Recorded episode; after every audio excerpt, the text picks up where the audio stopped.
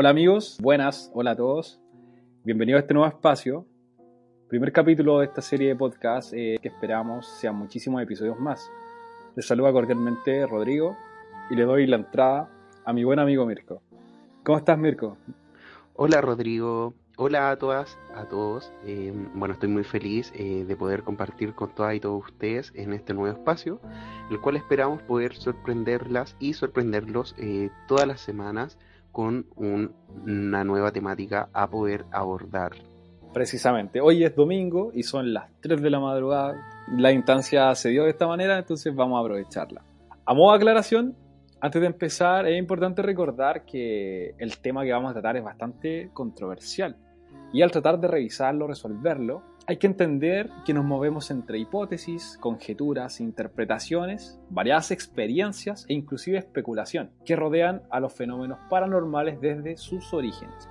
Sin más preámbulo, creo que vamos a dar inicio entonces a la introducción de la temática del día de hoy referente a la actividad paranormal de tipo Poltergeist. Bueno, sin más, nos vamos de ya. Claro, este fenómeno se viene reportando desde la antigüedad y en el fondo su fenomenología es descrita en términos eh, generales como lanzamiento y desplazamiento de objetos, así como también ruidos, luces, apariciones y olores fétidos. Además, los poltergeist son capaces de interferir equipos electrónicos, mientras que otros reportan incluso eh, lesiones somáticas en el cuerpo. Este fenómeno eh, es muy diverso, tal como nos indica Mirko, y bueno, vamos a orientar este podcast a unos tópicos que se referirán a, sucesos paranormales propiamente tal, para finalmente ya adentrarnos de lleno en el, tema del fenómeno poltergeist. Y es importante también que sepamos que la palabra poltergeist proviene del alemán, que en el fondo eh, está construido por dos palabras, que es polster, que es golpear, y gate, de espíritu. Entonces, algunos casos de poltergeist eh, no han sido cabalmente explicados y podrían implicar incluso la presencia de eh, inteligencias desencadenadas, ¿cierto?, de las personas. En, en este caso, en el fondo, eh, se refiere a fenómenos em, ocasionados principalmente por la psicoquinesis inconsciente de una persona. ¿Ya? Y la psicoquinesis debemos de entenderla como la influencia de la mente sobre la materia a nivel eh, inconsciente. A modo de aclaración para los que nos están oyendo, eh, como ya les mencionamos, eh, va a ser oportuno hacer referencia un poco al mundo energético y al espiritual principalmente, que, va a ser por donde nos vamos a mover hoy. ¿Estás de acuerdo, Mirko? ¿Crees que es bueno esto para, para las personas que están interesadas en este fenómeno o, los que quieran interesarse? Claro, es, digamos, este es un fenómeno que está asociado mucho a la parapsicología, y en el fondo también a la metafísica, o sea, comprendemos hoy la metafísica como una de las tantas ramas eh, que en el fondo de, actividades o fenómenos que la ciencia no puede explicar. Entonces, como no se puede explicar de manera empírica, producto de que, digamos, estos fenómenos no suceden todos los días, ¿cierto? Es que em, eh, se encuentra ahí, ahí el estudio en la metafísica, que en el fondo es eh, aquello que es imposible hoy de, comprobar de, manera científica o desde las ciencias duras. Justamente. Bueno, dicho esto, y para seguir con el tema, te voy a nombrar eh, algo referente a las energías. Podríamos decir que, que, todos nos componemos de energía. Esto también puede estar sustentado en teoría científica, etc. Y bueno, hay que mencionar que, que todo lo que tiene que ver con el mundo espiritual eh, y en específico lo paranormal se alimenta de energías. La energía paranormal, y siguiendo esta línea, podríamos decir que se alimenta de, energía emocional humana y en mayor medida cuando ésta es de carácter negativa. ¿A qué me refiero con energía humana de carácter negativa? Me refiero a energías eh, derivadas del miedo, el odio, el sufrimiento, la envidia, la cólera, etc. Bueno, partiré hablando como primer acercamiento a nuestro tema acerca de las creencias. Luego eh, haremos un repaso por los rituales, el miedo y la sugestión, y luego eh, haremos una diferenciación entre los diferentes fenómenos paranormales eh, más, más comunes o habituales, en los que encontraremos los fantasmas, los espectros y las casas embrujadas, que es el fenómeno que, que más se parece al poltergeist, como ustedes podrán ver en la medida que vamos desarrollando este podcast.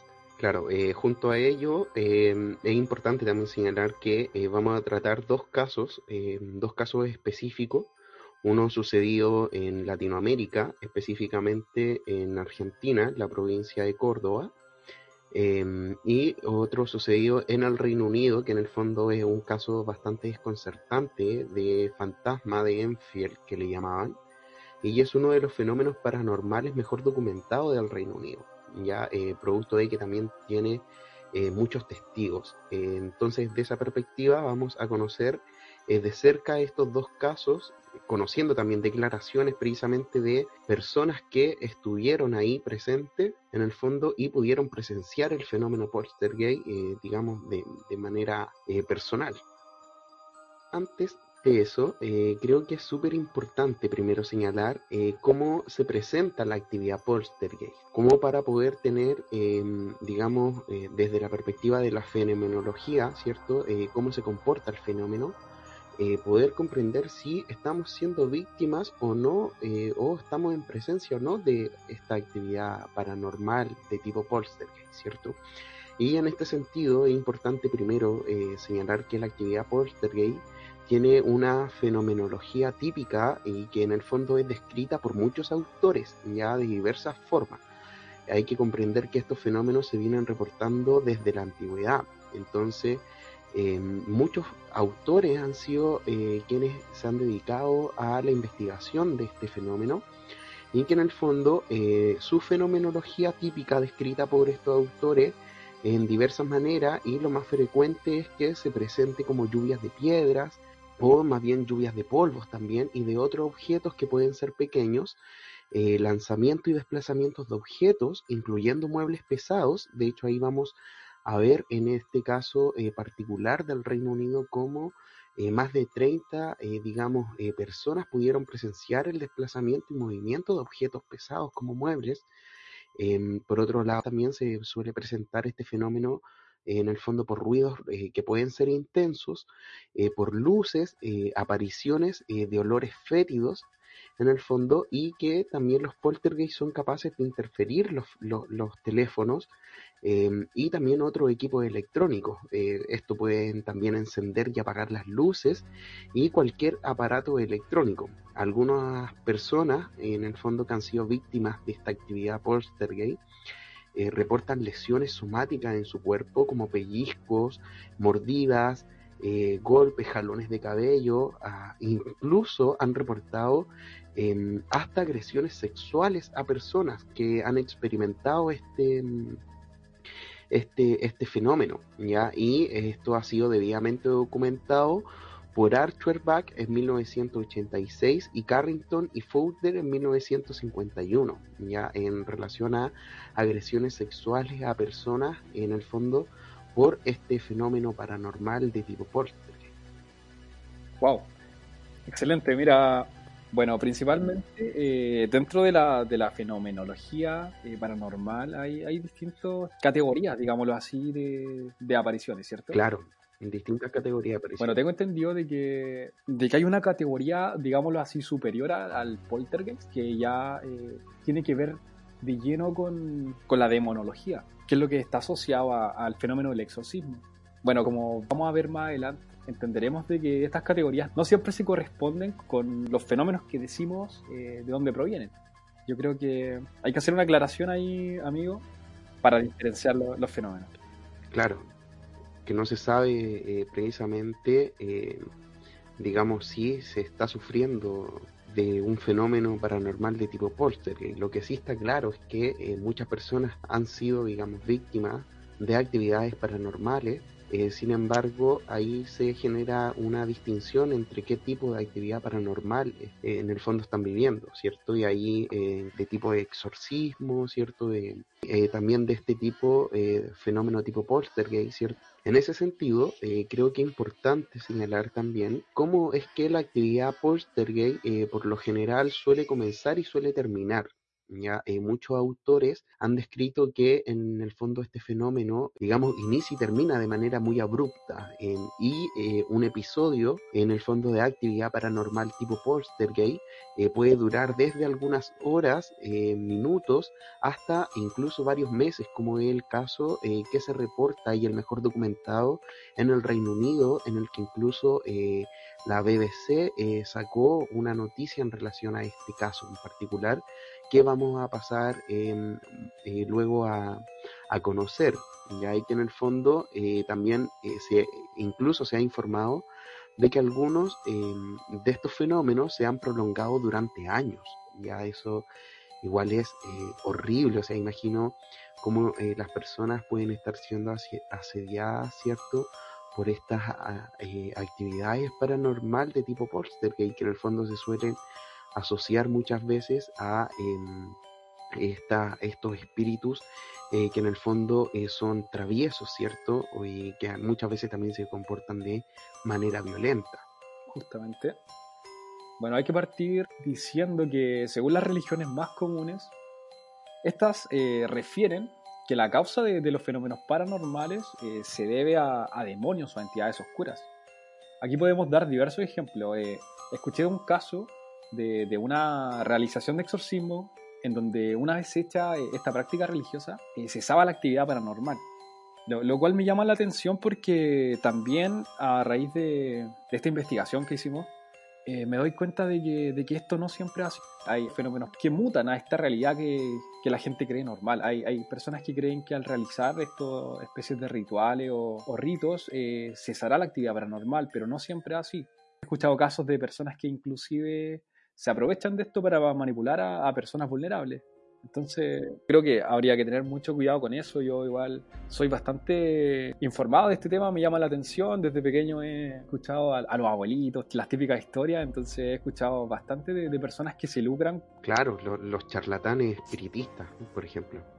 Es importante, eh, creo yo, señalar también para que la gente en el fondo sepa y pueda conocer que eh, este, este fenómeno, eh, en el fondo esta actividad paranormal de tipo poltergeist, ha sido estudiada. De hecho, eh, muchos psicólogos, parapsicólogos también han estudiado este fenómeno. Y en el fondo es importante también señalar, tal como ya lo decíamos, que desde la antigüedad se viene informando en prácticamente todo el mundo la existencia de disturbios provocados por la actividad de, tipo poltergeist. Esto eh, a, más o menos eh, a finales del siglo XIX eh, la investigación de los fenómenos psíquicos en el fondo permitió estudiar de una manera más crítica el tema poltergeist o el tema en el fondo eh, espiritista o paranormal propiamente tal. ¿ya? Y en el fondo entre los primeros investigadores eh, se encontraban los fundadores de la Sociedad de la Psicología, que es William Barrett y Frederick Mayer. ¿ya? Y esas investigaciones que en el fondo fueron llevadas a cabo intentaron probar, eh, al menos en parte, eh, una relación entre la disfunción psicológica en el fondo y la actividad paranormal de tipo poltergeist, eh, ya en los años 70 más o menos. Em, ahí es donde se comenzó a estudiar el caso, en el fondo, con 116 casos que fueron ocurriendo a lo largo de cuatro siglos en más de 100 países y eh, se pudo identificar la repetición de lo que el investigador acuñó como psicoquinesis espontánea recurrente en el fondo, que es el, digamos la influencia de la mente sobre la materia como lo explicábamos en un principio. Entonces el fenómeno ha sido eh, latamente estudiado en todo el mundo, ya eh, en el que en el fondo se señala también que estamos pasando aquí en diversas teorías teorías de carácter académicas, teorías de carácter psicológicas, teorías de carácter espiritista, incluso muchas de ellas religiosas. Eh, quienes le dan en el fondo valor al fenómeno. Interesante lo que nos cuenta, me, llama bastante la atención eh, el tema que trataste respecto de, la rama de la ciencia que se preocupa también de, estas cuestiones. Claro, es importante señalar eso porque en el fondo la ciencia eh, digamos, en, una suerte de querer explicarlo todo también, eh, ha tratado de explicar estos fenómenos. Sin embargo, em, aquí hay muchas teorías y hay muchas hipótesis también en relación a el origen del fenómeno. Eh, la teología, por un lado, en el fondo la religión, también tratando de explicar estos fenómenos paranormales la, psicología o la neurociencia en el fondo, que intentan explicar también eh, que estos fenómenos en el fondo no existen, sino que es la influencia de la mente sobre las cosas materiales, ¿cierto? En el plano físico.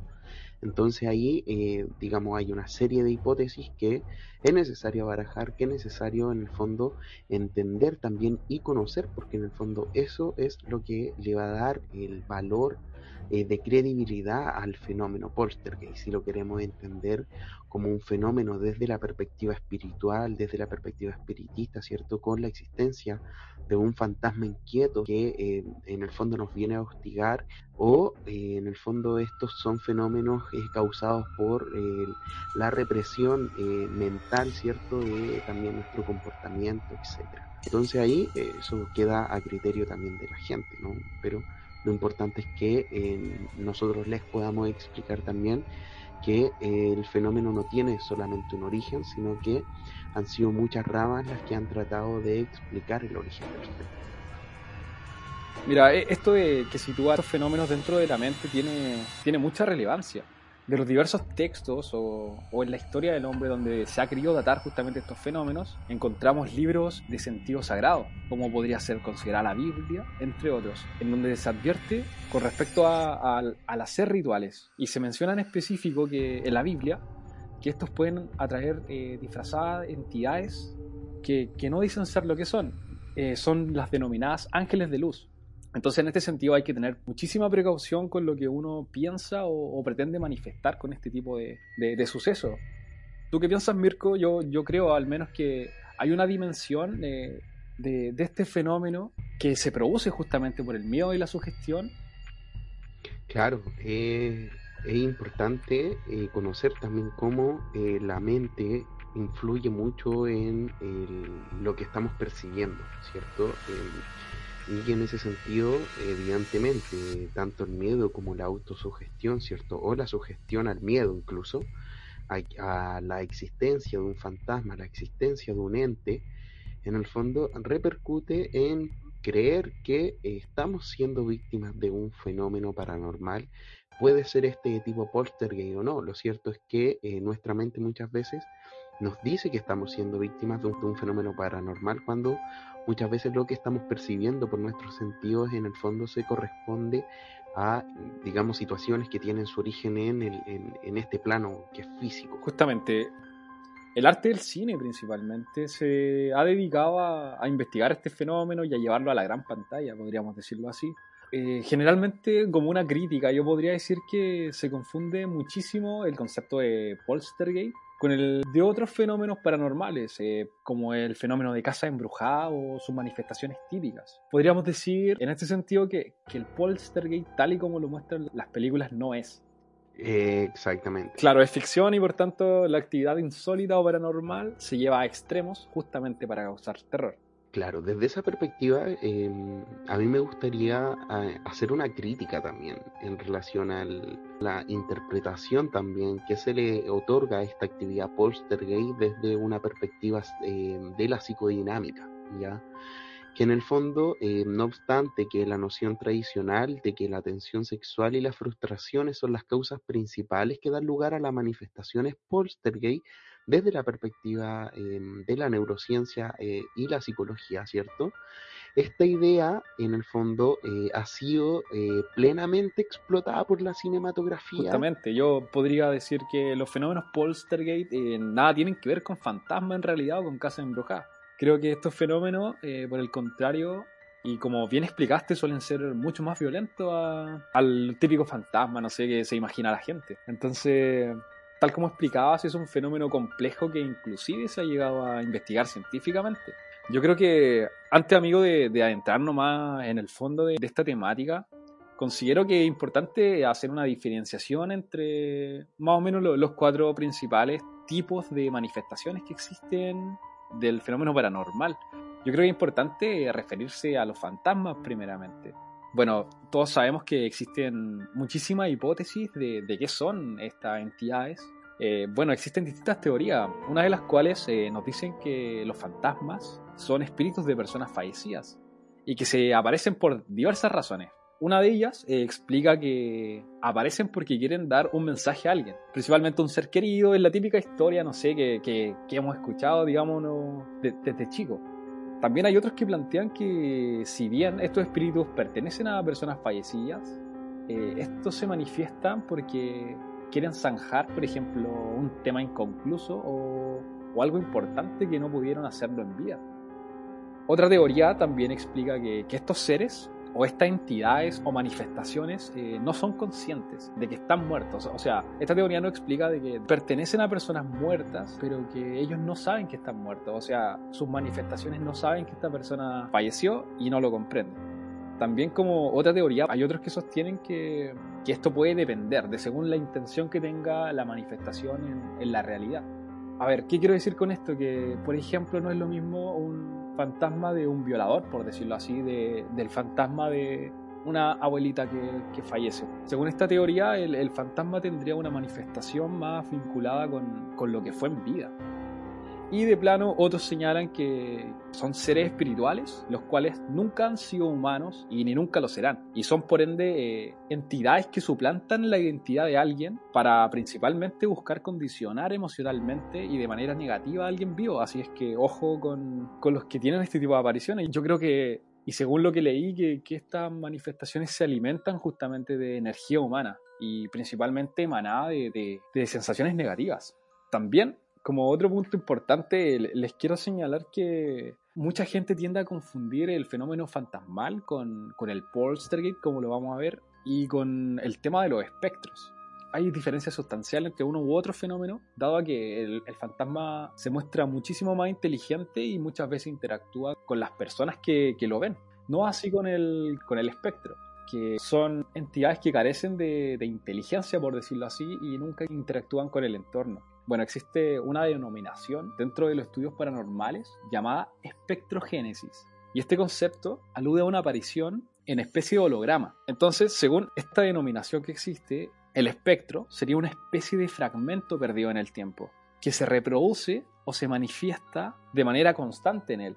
No sé si has escuchado alguna vez, Mirko, alguna historia de, de apariciones en lugares milenarios. No sé, imagínate tú un castillo hay personas que en una de sus visitas ven a, a, alguien pasar vestido típicamente como la época. O el caso también podría ser de, de, lugares en los cuales han sucedido escenarios de guerra o de muerte, que son generalmente lugares antiguos donde se asocian justamente la aparición de, de estos espectros, digámoslo así, ya en términos estrictos. ¿Has escuchado alguna vez? Sí, sí, he escuchado en relación a apariciones. Y precisamente de eh, fantasmas y lugares eh, vestidos acorde a la época incluso muchos de ellos medievales. Hay eh, varios videos, eh, de hecho, en la, en la web que eh, precisamente nos, nos, dan, digamos, luces en relación a dónde suele presentarse en el fondo estos casos. creo que es importante adentrarnos a conocer algunos casos en relación precisamente a, a, al fenómeno. ¿ya? Amigo. Sí. Antes de, de, continuar, me gustaría hacer una última rectificación a este respecto con, para diferenciar este fenómeno, porque encuentro que es muy similar a otro que, que es el fenómeno de las casas embrujadas. Entonces siento que para modo de ilustrar también a, la, a, las personas que recién nos están escuchando, estamos viendo el fenómeno Poltergeist y ahora vamos a ver el tema de lleno, pero antes quisiera justamente explicar la diferencia entre las famosas casas embrujadas o encantadas y el fenómeno Poltergeist. ¿Tú has escuchado alguna historia, me imagino, de, de la típica casa donde suceden cosas? Varias. En Chile es súper habitual en el campo, allá en Ovalle, al interior. Bueno, hay muchísimas historias de, de dónde sacar de, de, este tipo de acontecimientos. Principalmente en lugares eh, rurales, en lugares eh, provin de provincia, ¿cierto? Y por lo general más alejado también a las mismas ciudades por lo general donde suelen también avistarse eh, mucho más este tipo de fenómenos. Justamente eh, se llama casa embrujada a cualquier lugar en donde se produzcan fenómenos paranormales generados estos por una causa inteligente que no procede del mundo de los vivos. Este fenómeno, en otras palabras, nos quiere decir que es una manifestación procedente de una realidad ajena a la nuestra Yo creo que la principal diferencia entre las casas encantadas y el poltergeist es principalmente el menor grado de, de violencia de las manifestaciones. Contrariamente a lo que sucede en el poltergeist, que como hemos visto es, es un fenómeno súper fuerte a nivel energético, que produce, como veremos más adelante, que hayan diversas manifestaciones. De las casas embrujadas podríamos decir que son la aparición de sombras, figuras, fenómenos de efecto físico, cambios bruscos de temperatura, luces que apagan o se prenden solas, objetos que cambian de lugar, se escuchan voces, es posible escuchar música e inclusive gente dentro del lugar pero que no está ahí. También otro tipo de manifestaciones sería el surgimiento de manchas en el suelo o en las paredes. Esto es también una importante diferenciación con el fenómeno poltergeist, porque en, el fenómeno de las casas embrujadas, eh, las personas que presencian este tipo de acontecimientos siempre aluden a que el fenómeno intenta llamar su atención. Me explico, estas personas dicen que cuando se manifiestan estos fenómenos es como si la entidad quisiera comunicarse con ellos, contrariamente a lo que sucede en el poltergeist, que inclusive está relacionado con, con la psicología y con la neurociencia. Claro, es necesario conocer eh, el caso de Andrés Benier, que en el fondo es eh, el caso que nos llevó a hablar hoy de la temática poltergeist. Bueno, este caso en el fondo em, es eh, muy conocido eh, a nivel latinoamericano y ha sido también investigado eh, por diversos expertos en relación a la materia, tanto de la psicología, la parapsicología, así como también desde la neurociencia y la psicodinámica. Y desde esa perspectiva es que en el fondo hoy em, traemos a colación el caso de Andrés Benier. ¿ya? El cual eh, pertenece a una familia que está por, eh, compuesta por el matrimonio eh, de Oscar, que tiene 50 años, y Mónica, de 44. Ninguno de ellos manifiesta haber tenido experiencias paranormales, digamos, de manera previa.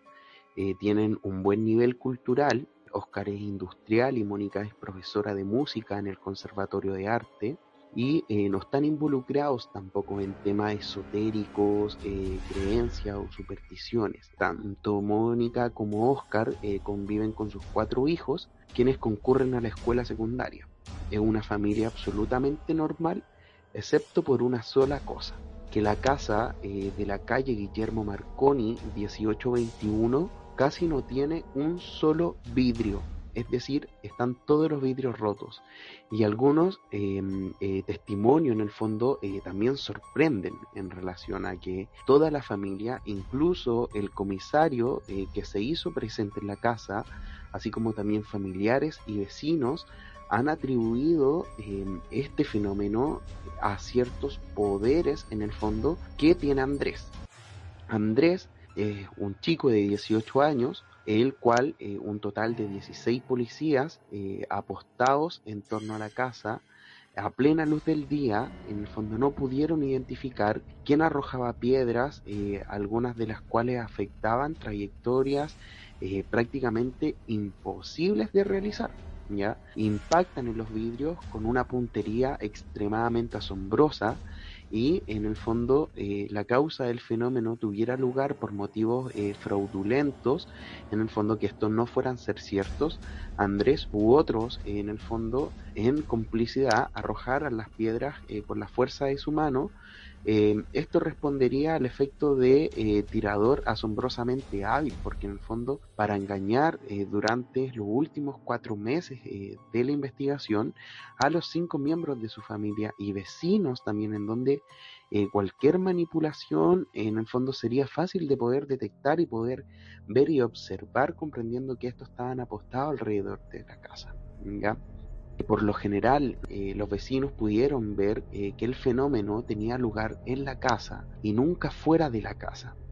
Y ahí también es importante hacer la distinción que se genera en relación al, a la actividad paranormal tipo poltergeist y a la actividad paranormal eh, de casa embrujada.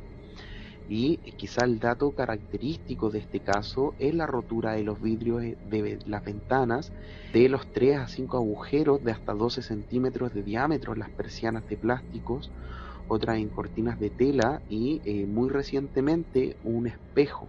¿ya? Comentan que todo comenzó la noche del 25 de febrero con una piedra que rompió un vidrio, la noche del 26 su madre, Mónica, eh, una de las principales testigos, en el fondo, indicó que el suceso eh, de piedras fue una especie de bombardeo que se extendió por seis horas y al otro día el suceso duró aproximadamente 10 horas y luego continuaron por intervalos irregulares pero con más intensidad.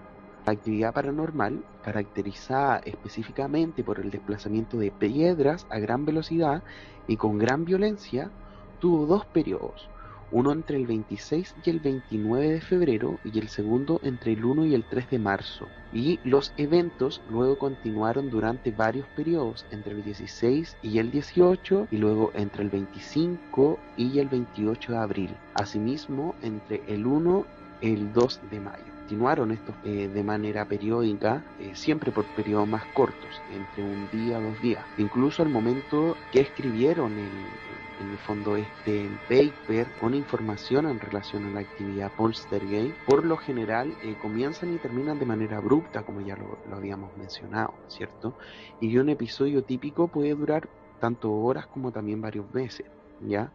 E incluso algunos también se prolongan durante varios años. Y en este caso los fenómenos se tornan eh, con más frecuencia e intenso cuando su hijo Andrés está despierto y en ocasiones cuando él está en la casa han entrado piedras y casi siempre en la presencia de Andrés.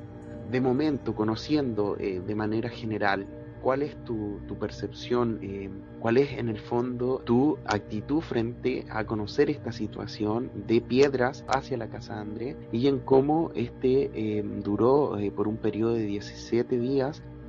¿Qué te parece, Rodrigo, desde esa perspectiva, el fenómeno sucedido en Córdoba? me sorprende en realidad. Lo primero que me surge es lo manifiestamente agresivo y violento del fenómeno. Y lo peor es que no tenga una explicación, porque la explicación que en el fondo le da los expertos en neurociencia es que es debido a la psicoquinesis, la cual hemos ya explicado que es la influencia de la mente sobre las cosas y esas eh, rocas que se arrojaban hacia la casa de Andrés era producto que la mente de Andrés en el fondo lo provocaba. Ahí em, detrás una situación que eh, no pueden explicar. Incluso Mónica y Oscar han acudido en busca de ayuda tanto a sacerdotes eh, como también a videntes y han efectuado consultas psiquiátricas también y psicológicas.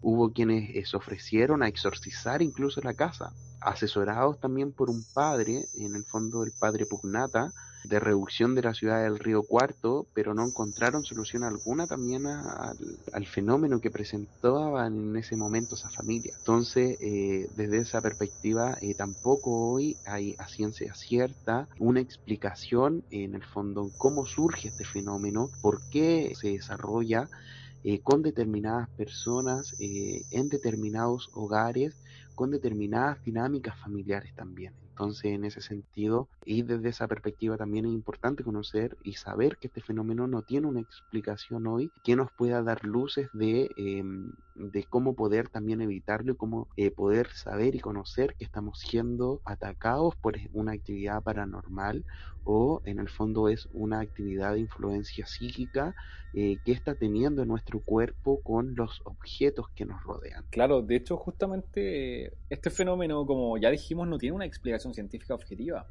¿Sabes qué? Ahora que, hiciste ese análisis, me, me, parece señalar también una diferencia sustancial entre este fenómeno y el fenómeno de, de las casas embrujadas, como lo vimos. A ver, si hacemos el ejercicio, podríamos decir que cuando señalé el concepto de casa embrujada me refería a que se puede dar en cualquier lugar. En cambio, el fenómeno poltergeist, hay que decir que este solo se suele producir en lugares habitados o frecuentados de forma habitual por los receptores de estos fenómenos. En el caso de Córdoba, me llama muchísimo la atención de que la definición que se le da justamente de los investigadores del fenómeno poltergeist o una de sus características alude justamente a esto, a que este fenómeno se suele producir en lugares habitados o frecuentados de forma habitual por los receptores de estas manifestaciones.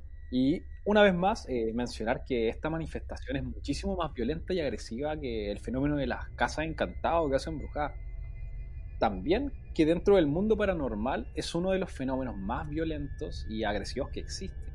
Claro, comprendiendo también que hay reportes de personas que han sufrido ataques de connotación sexual, o sea, evidentemente es uno de los fenómenos más estudiados, sin embargo, entre más se estudia, menos, eh, digamos, respuestas se reciben en relación al origen, en cuanto a qué lo desencadena y en cuanto a qué es el ente que efectivamente nos ataca. Y de ahí es que en el fondo tenemos toda una rama eh, que está tratando hoy de explicar el fenómeno eh, paranormal de tipo poltergeist. En relación a esto, Rodrigo, creo que es importante ya también para ir cerrando el podcast del día de hoy, conocer eh, uno de los casos eh, que fue en el fondo eh, reportado por la BBC Mundo. Esta noticia la pueden encontrar en bbc.com y la cual se encuentra titulada como El desconcertante caso del fantasma de Enfield, el fenómeno paranormal mejor documentado de Reino Unido. Es importante entonces aquí ya em, señalar que muchas personas creyeron que efectivamente estaban ante un fantasma. Entonces vamos ya a dar una explicación de este caso.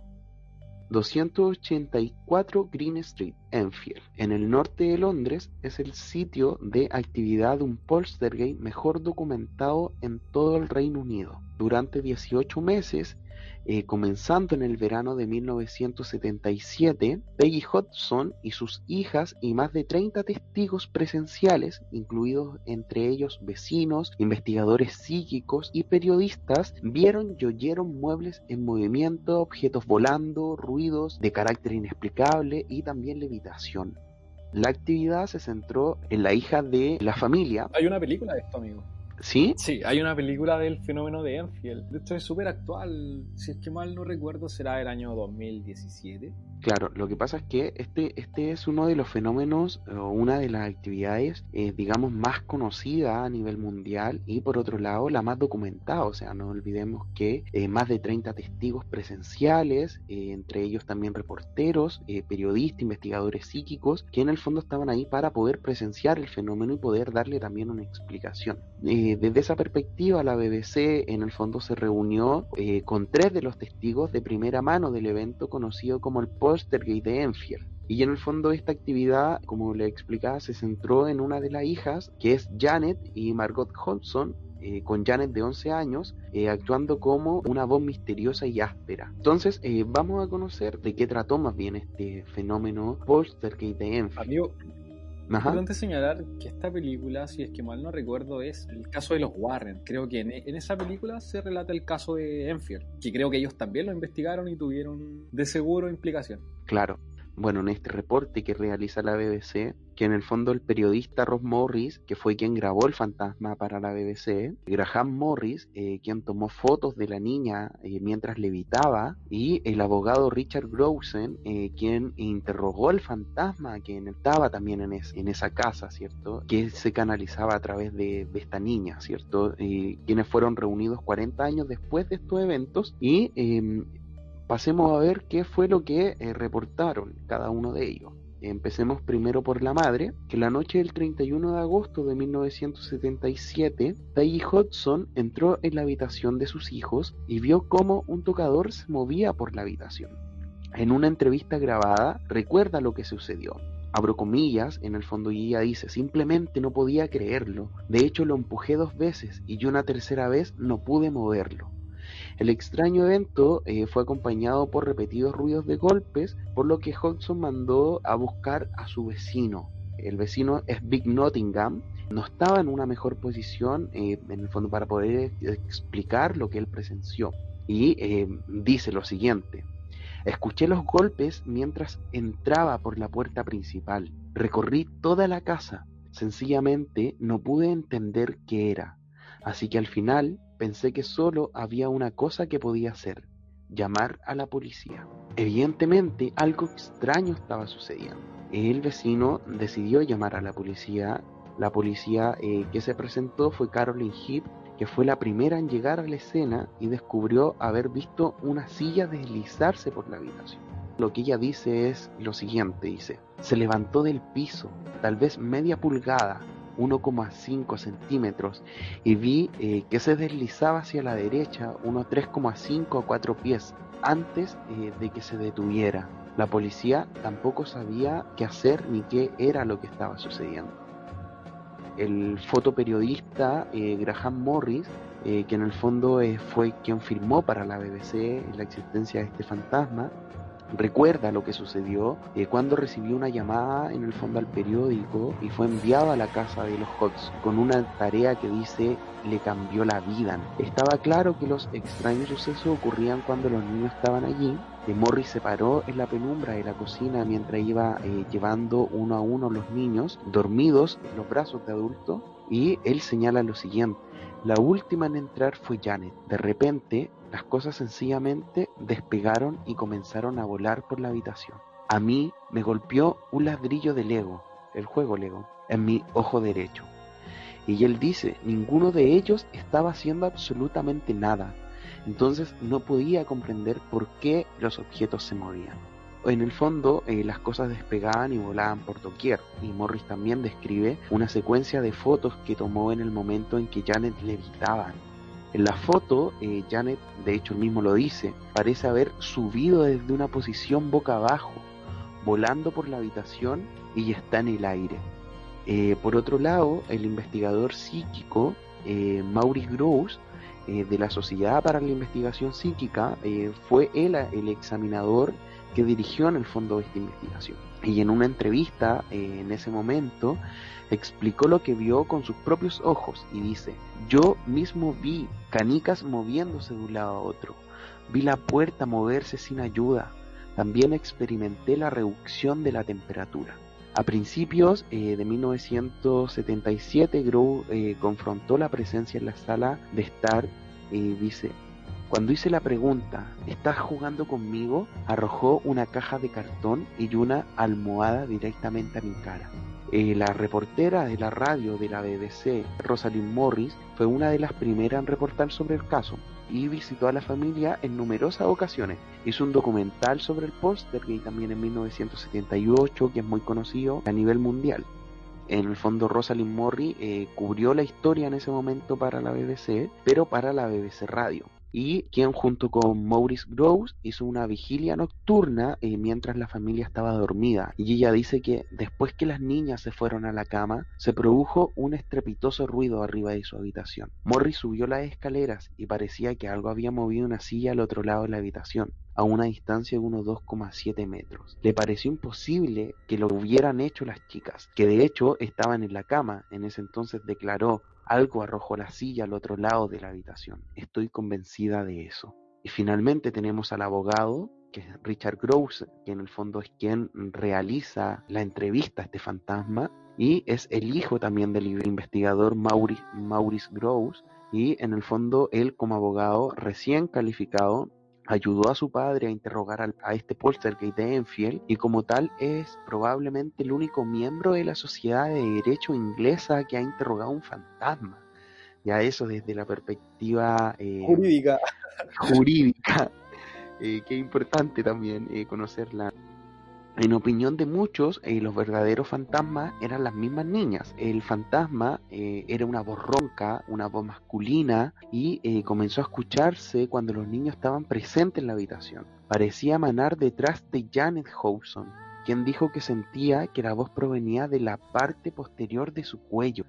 la voz se identificó como un antiguo residente de la casa. De hecho, el fantasma dijo que se llamaba Bill Killings y que había muerto a la edad de 72 años. Eh, fue interrogado precisamente por este abogado eh, que le preguntó si eh, recordaba cómo murió. Y en el fondo el fantasma responde lo siguiente. Tuve una hemorragia y me quedé dormido. Morí en la silla, en la esquina de la planta baja. O sea, la silla que se encontraba en ese momento ahí. Cuando le preguntaron por qué Janet no lo podía ver, el fantasma respondió lo siguiente, soy invisible porque soy un ghost, un fantasma. La historia eh, de haber muerto en la silla en la esquina de la sala de estar fue corroborada más tarde por Terry, que en el fondo es el hijo del señor Wilkins, que fue este fantasma quien, quien habló Y el hijo de este fantasma eh, corrobora la historia también, que eh, precisamente había muerto de una hemorragia y que se había quedado dormido en la silla en la esquina de la sala Stark. En ese sentido, eh, Janet y Margaret, las dos hijas en el centro eh, del caso, fueron entrevistadas recientemente sobre su experiencia hace tantos años atrás y Margaret cuenta que todos estábamos en un estado terrible, muy asustados y cansados, y empeoró a medida que pasaba el tiempo. Hubo levitación, hubo voces, fue muy peligroso e hizo que me diera cuenta que eso podía matarme. Las preguntas que, que todos nos hacemos es, ¿era realmente un gay?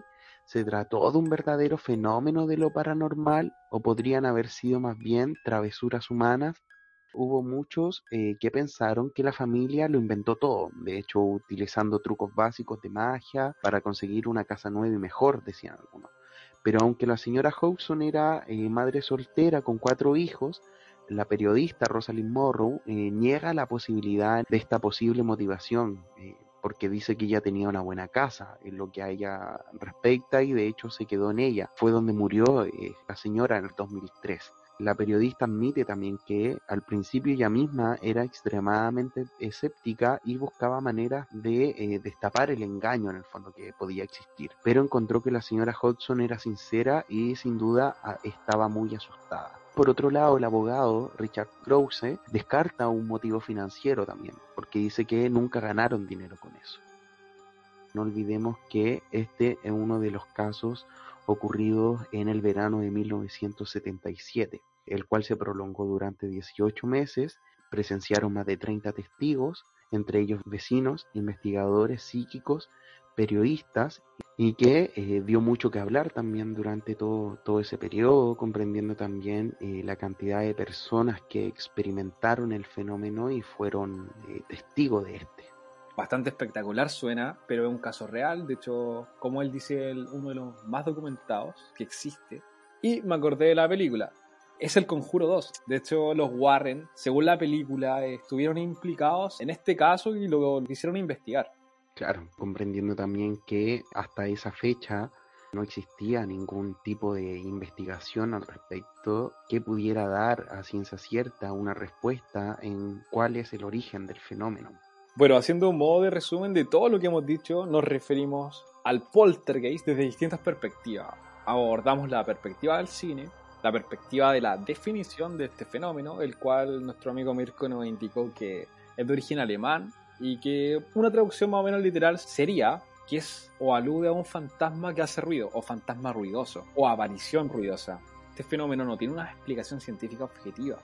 De ahí es que hay distintas ramas que están tratando de explicarlo. Eh, desde una perspectiva de la ciencia, con la existencia de ciencias aplicadas como la neurociencia y la psicología. Precisamente, también pudimos apreciar eh, este fenómeno se confunde principalmente con el tema de los fantasmas y las casas embrujadas, que son una de las más comunes manifestaciones paranormales que también se dan alrededor del mundo.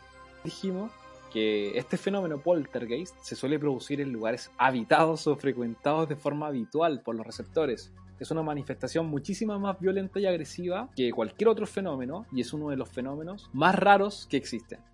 Característico de este fenómeno la presencia de sombras o figuras con formas humanas o demoníacas, voces que llaman a los demás por su nombre, olores nauseabundos, levitación de objetos o de personas, que es eh, lo que nos contaba Mirko en el caso de Enfield, Podemos mencionar fenómenos anómalos en donde se apagan luces y se encienden por sí mismas, alteraciones en los aparatos electrónicos o eléctricos, presencia de golpes, ruidos violentos, como ejemplo portazos, ruidos estridentes en la cocina, objetos que salen volando producto de una fuerza invisible, el caso que nos contaba Mirko de, desaparición de, personas, de objetos, en presencia de los habitantes del lugar, cambios de temperatura bruscos del lugar, eso también es característico de este fenómeno. ¿Qué o quiénes provocan el poltergeist? Mencionamos que existe una discusión sobre el tema entre los estudiosos de lo paranormal. Algunos plantean que estos fenómenos son producidos por entidades y otros por la mente descontrolada de una persona viva y que se realiza inconscientemente producto de una depresión severa, un estado de ansiedad, una enfermedad, trastorno mental, una obsesión, etc. Abordamos también que la teoría más aceptada nos indica que este fenómeno no procede del mundo espiritual, sino del terrenal, siendo su causa una persona viva. También dijimos que la otra teoría era aquella que sostenía que este fenómeno tiene un origen espiritual e inclusive demoníaco. Otro fenómeno que, no lo mencionamos, pero que yo creo que es importante considerar dentro del poltergeist es lo que se refiere al poltergeist acompañante. Hay ocasiones en que este fenómeno llega a acompañar al individuo a los lugares a los que él frecuenta. El típico caso eh, de una mujer que tenía marca en el cuerpo y que los estudiosos determinaron de que, era producto de su mente lo que le pasaba.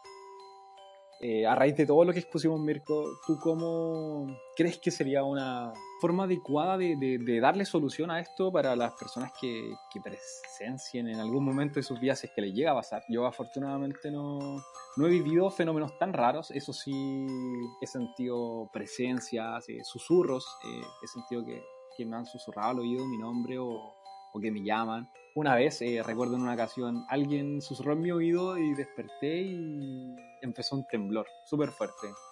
Y eso, a mí me gustaría saber eh, cómo consideras tú que es una buena forma de solucionar este, este tema, o cuál sería la vía correcta para darle una explicación. O... Una, una pregunta, eh, digamos, tremendamente amplia también considerando la cantidad de argumentos que precisamente posamos durante el desarrollo de este podcast, ¿cierto? Es tremendamente difícil también eh, darle hoy una solución a esas personas que están siendo hoy asediadas por estas actividades de tipo paranormal, comprendiendo también que son amplios los campos eh, que están tratando hoy de entregar, eh, digamos, explicación al mismo fenómeno. Entonces, en ese sentido, es que se hace tremendamente difícil dar una solución para aquellas personas que están siendo afectadas por el fenómeno, porque no olvidemos también que, digamos, repercute de alguna manera en lo social, ¿cierto? En lo emocional también y en el estado de ánimo y de actitud de la persona. En ese sentido, a nivel mundial, eh, quienes suelen presenciar o más bien protagonizar este tipo de fenómenos paranormales de tipo poltergeist son personas que luego entran en un grado de depresión o trastornos de ansiedad también bastante Entonces, en ese sentido, es importante eh, conocer el tipo de afectación que tiene hoy eh, el hecho de no, no conocer eh, cómo se origina y cómo dar término al, al fenómeno desde la perspectiva psicológica, así como también desde la perspectiva social. Exactamente, yo creo que estos fenómenos se alimentan principalmente de, de, energía emocional, humana. Entonces, para aquellas personas que la están pasando mal por alguna manifestación o algo de este tipo, creo que el mejor remedio para combatir eh, con una situación así desagradable sería empezar a desvincularse emocional y mentalmente de la situación. Bueno, eh, partiendo de la premisa de que todo lo, lo, que concibe la mente lo puede plasmar. Entonces yo creo que al desvincularnos uno emocional y mentalmente, la situación podría dejar de manifestarse. Y también otra, otra recomendación sería evitar a los típicos charlatanes espirituales o a los vampiros psicópatas espirituales se aprovechan de personas que en realidad están pasando por una situación delicada y les, cobran prácticamente una fortuna por realizar rituales que muchas veces no consiguen sus fines o, o al contrario traen presencias negativas al hogar, etcétera. Por eso yo creo que es importante estar súper informado respecto a estos temas, respecto a, a quién uno acude espiritualmente para purgar estas cosas de cierta forma. Creo que esa coraza espiritual no debiese de, de conseguirse por el lucro, bueno, esa es mi opinión. Claro, ahí cuidado con, con la charlatanería espiritual. claro, ahora estamos muy de moda, más en tiempos de pandemia. Yo creo que es una necesidad humana el, la espiritualidad. Y creo que hay que tener mucho cuidado porque hay gente que precisamente por su falta de empatía se aprovecha de personas vulnerables y que están buscando salir de una situación muchas veces difícil. En ese sentido, el llamado absoluto a la precaución también si eh, cree en, los espíritus, eh, si es religiosa, siempre trate de buscar ayuda en relación a lo que crea y a donde tenga puesta su fe. Si en el fondo tiene puesta la fe en la religión, que vaya, busque un sacerdote, busque un pastor si eh, su, su, fe está puesta más bien en la ciencia, busque profesionales que lo puedan ayudar, eh, psiquiatra, psicólogo, etcétera. Puede que muchas veces la situación por la que estén pasando puede también estarse desencadenando por estas represiones también psicológicas o psíquicas, etcétera. Bien, y en ese sentido creo que hemos llegado al final de nuestro podcast. Claro, y hay que recordar, como dije en un inicio, que, que todo lo, lo, del mundo espiritual se alimenta de energía. La energía es, muy importante, hay que cuidar nuestra energía personal y no tengan miedo de estos temas. En realidad creo que existe un prejuicio del chileno típico de ignorar estos temas o, de no querer tratarlos. Yo he visto principalmente cuando quiero tocar estos temas, gente que, que no le gusta entrar de fondo. Entonces yo creo que hay que quitarse un poquito el, el prejuicio y porque estas cosas son bastante interesantes y y pueden ayudarnos a comprender la vida desde una perspectiva muchísimo más amplia que yo creo que, que es lo, lo, ideal. Claro, yo eh, les deseo la verdad a todas y todos una semana fantástica, eh, eh, larga vida al podcasting, aguante y em, nada, nos vemos en futuras narraciones desde el averno infernal semanal que puede ser este podcast. Saludos y que estén bien.